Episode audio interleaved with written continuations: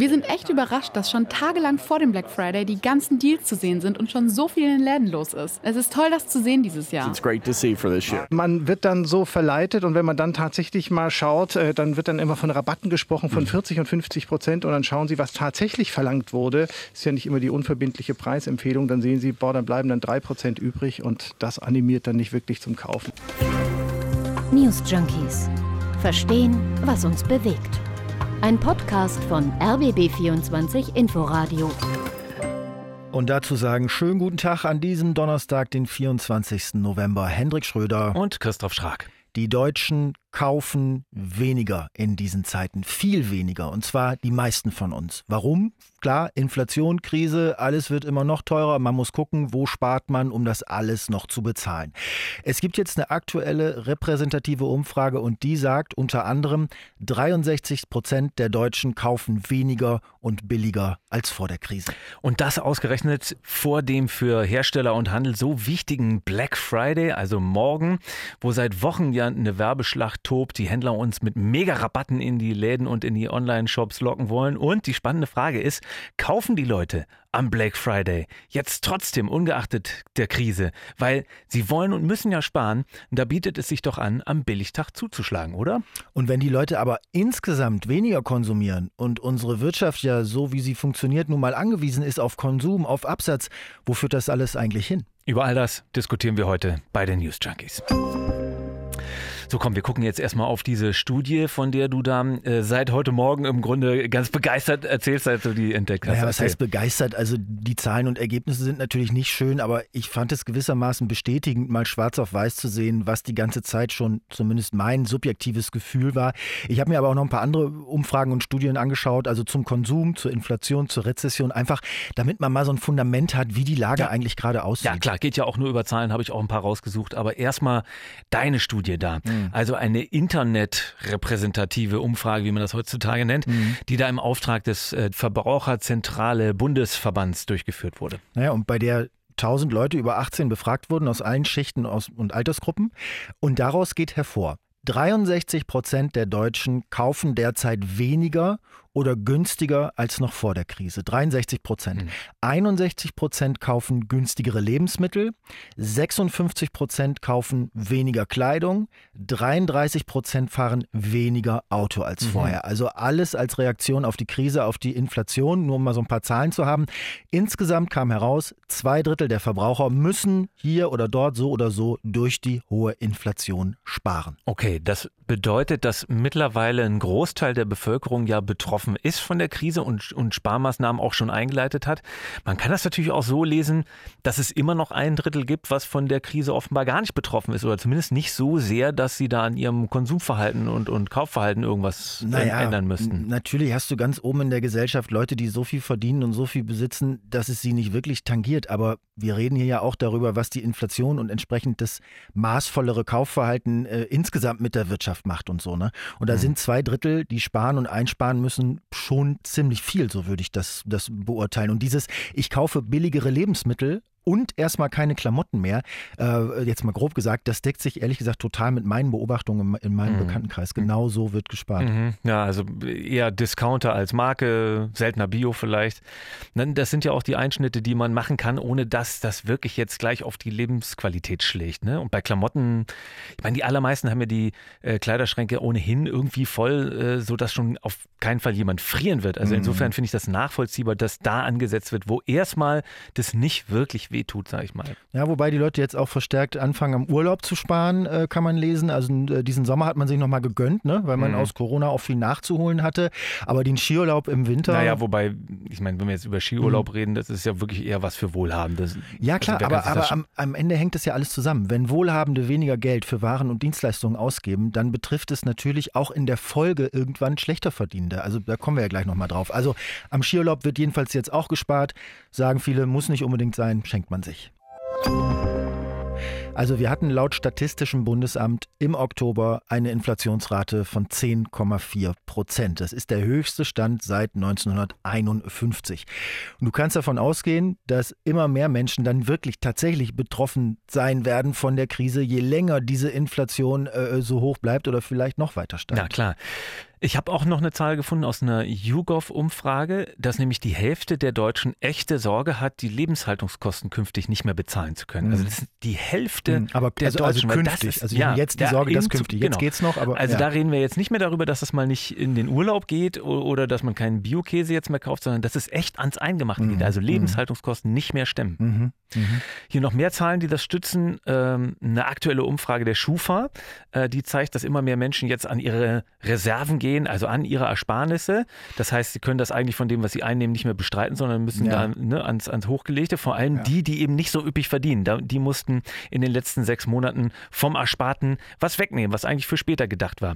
Und die Leute zahlen ihre Rechnungen immer später. Das ist auch ein Ergebnis äh, von so Untersuchungen. Etwa Mhm. ein Viertel der äh, Befragten da von der Schufa, äh, die, ein Viertel hat gesagt, dass sie ihre Rechnung später zahlen würden als vor der Krise.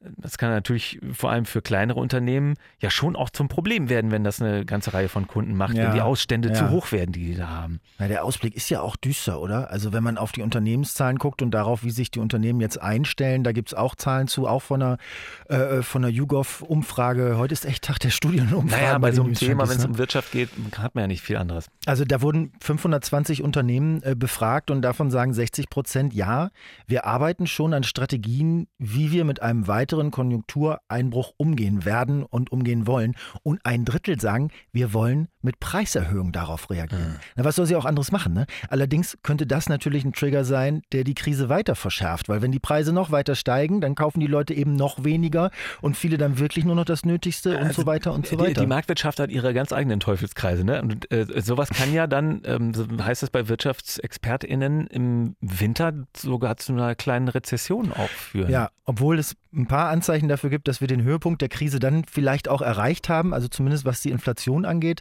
Also jetzt im Oktober sind wohl die Erzeugerpreise das erste Mal seit zwei Jahren nicht mehr gestiegen. Das sind ja so Zahlen, da hat man normalerweise jetzt nicht im Alltag nicht ständig einen Blick drauf, aber ähm, für die Hintergründe ist es natürlich interessant. Also schreibt tagesschau.de, Erzeuger, Erzeugerpreise das erste Mal seit zwei Jahren nicht mehr gestiegen, sogar um ein paar Prozent gesunken. Und jetzt ist die Logik, wenn die Erzeugerpreise sinken, dann muss sich das ja früher oder später auch auf die Preise auswirken, die die Verbraucher am Ende zahlen. Ne? Also so als, als Ausblick äh, nach der großen Delle m, hilft uns natürlich jetzt aktuell auch noch nichts. Naja, womit wir dann jetzt beim Weihnachtsgeschäft sind. Auch da gibt es ja eine Umfrage vom Handelsverband Deutschland, also wonach 70 Prozent der Unternehmen in Deutschland mit Einbußen im Weihnachtsgeschäft rechnen. 70 Prozent der Unternehmen. Und das Weihnachtsgeschäft, das beginnt ja spätestens jetzt, spätestens jetzt mit dem Black Friday. Also dann schauen wir auf diesen Tag, auf den Black Friday, der sich ja in den letzten Jahren zu sowas wie dem Startschuss fürs Weihnachtsgeschäft äh, ent entwickelt hat. Da werben die Läden im Netz, vor allem Elektronikhändler, mit riesigen Rabatten. Was heißt das also, was wir jetzt besprochen haben für dieses Shopping-Event? Na, ist der Tag der Umfragen hier bei News Junkies und ähm, das, das kommt jetzt allerdings darauf an, welcher Umfrage du da glaubst. Denn da gibt es einige und die sagen nicht immer alle das Gleiche. Aber was alle erstmal sagen, der wird auch in diesem Jahr wieder ordentlich gekauft. Also es ist ein Shopping-Tag. Ähm, das hat ja auch schon angefangen jetzt mit einer Black Week. Manche ziehen das auch schon vor. Montag ging das schon los bei einigen. Aber wo sich die Studien dann eben unterscheiden, da ist es, ob es mehr oder weniger wird als im letzten Jahr. Mhm, das ja auch schon ein Krisenjahr war. Also Ja. nur Genau. aufgrund anderer Vorzeichen, aber Krise trotzdem. 15 Prozent weniger sollen es dieses Jahr werden. Das sagt die Boston Consulting Group in ihrer Mhm. Umfrage. Eine andere wiederum sagt, es wird etwas mehr als im letzten Jahr. Und der HDE, also Einzelhandelsverband, äh, der sagt sogar, es wird eine Milliarde mehr als im letzten Jahr.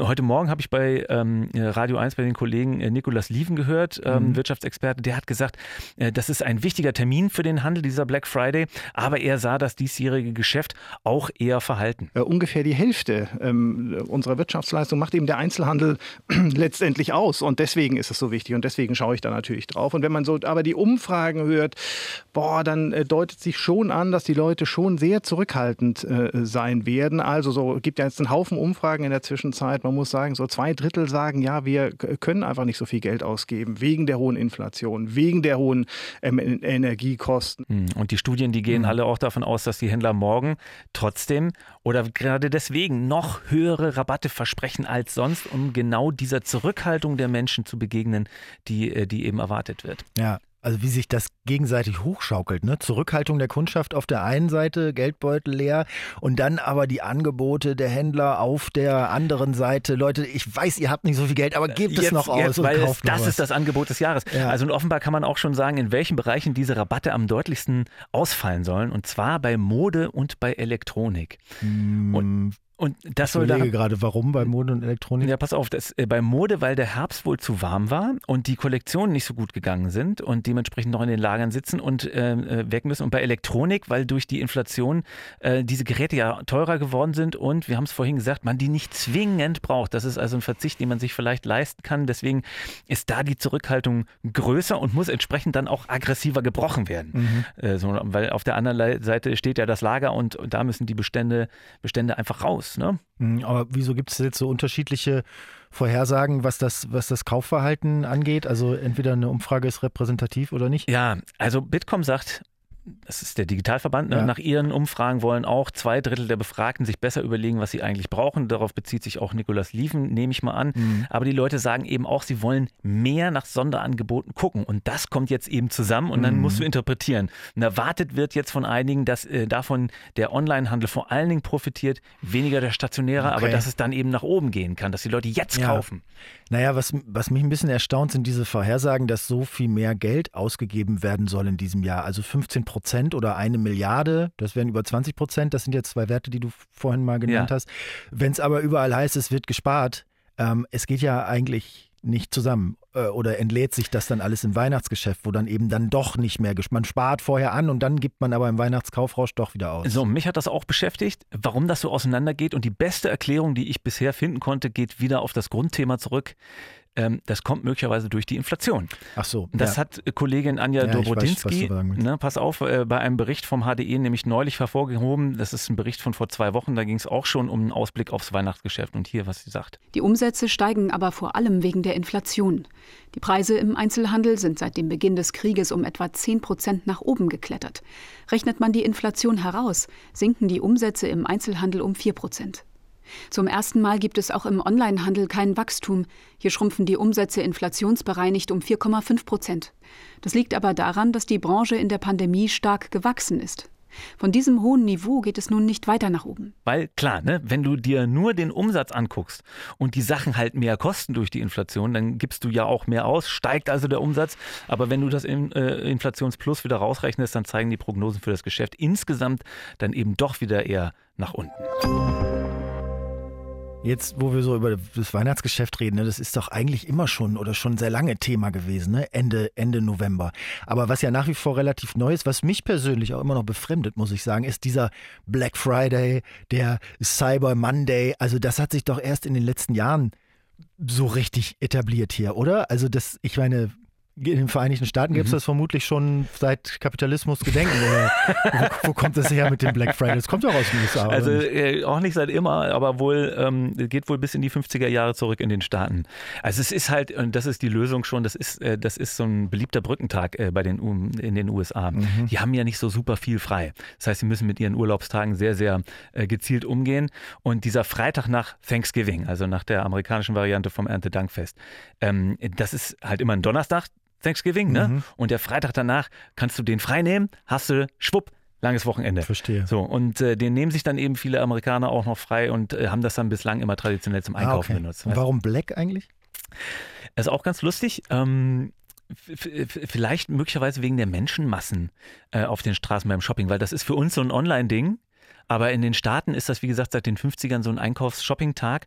Und du musst dir vorstellen, da ist es kalt, natürlich auch in vielen Regionen in den Vereinigten Staaten. Das heißt, die Leute haben, tragen schwarze Mäntel, schwarze Jacken äh, und laufen auf den Straßen rauf Ja, und runter, suchen die nicht. Schnäppchen. Weiß ich Möglicherweise deswegen gibt es eine andere Weiß Erklärung, ähm, dass die Händler da in die schwarzen Zahlen kommen. Deswegen der Black Friday.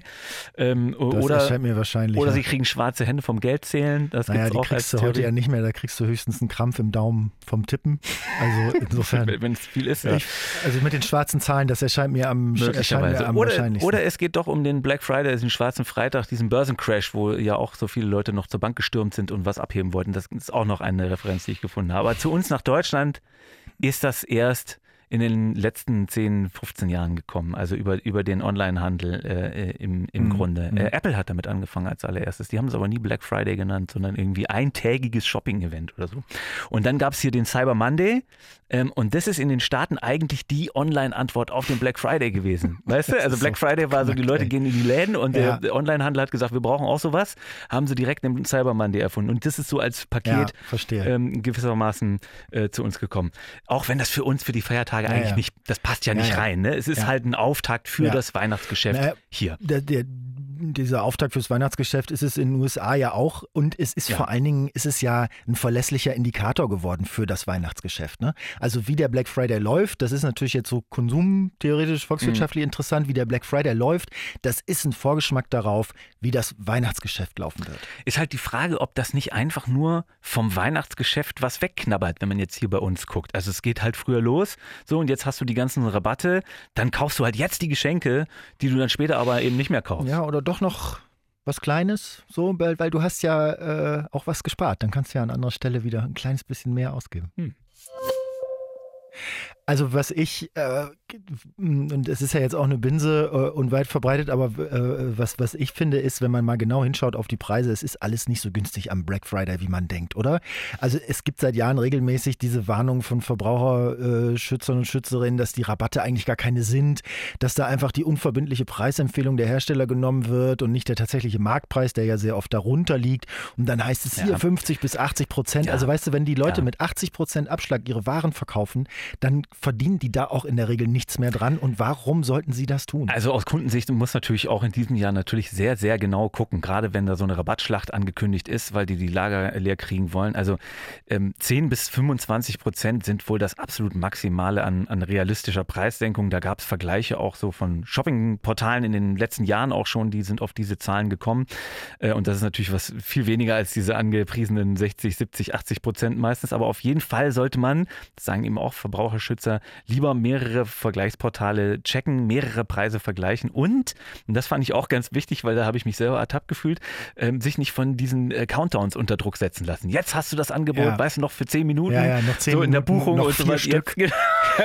also das, davon sollte man sich auf gar keinen Fall jetzt unter Druck setzen äh, lassen. Aber ich glaube, das wissen die Leute eigentlich auch schon jetzt. Also sind ja jetzt nicht neu. Ich weiß nicht, wer Rabatte sieht, findet das ja in der Regel schon verlockend. Also wer, äh, äh wer ist da schon frei von? Also ich muss mich dann immer aktiv daran erinnern, erinnern, dass das wahrscheinlich nicht stimmt und dass ich das vergleichen sollte. Und dann habe ich eigentlich auch schon wieder keinen Bock mehr und denke, wahrscheinlich brauchst du das sowieso nicht, wenn man mal ganz ehrlich ist. Das ist eh die beste Methode zum Sparen. Ich glaube, ich mache das wie jedes Jahr. Ich mache wieder mit beim Kaufnix-Tag. Der ist nämlich am Samstag nach dem Black Friday. Da kannst du dabei sein, indem du einfach nichts kaufst. Aber ganz Nie ehrlich, war mitmachen das, leichter. Das, das, machst du doch eh eigentlich fast jeden Tag der Woche. Ja, aber nicht demonstrativ äh, und mit Ansage. Das war's von uns hier bei den News Junkies. Morgen sind wir wieder da mit einem neuen Thema und bis dahin für Lob, Kritik und anderes äh, Feedback zu erreichen unter newsjunkies.rbb24inforadio.de. Ciao und tschüss, sagt Christoph Schrag. Und ciao und tschüss, sagt Henrik Schröder. Bis morgen. News Junkies. Verstehen, was uns bewegt. Ein Podcast von RBB24 Inforadio. Wir lieben das Warum.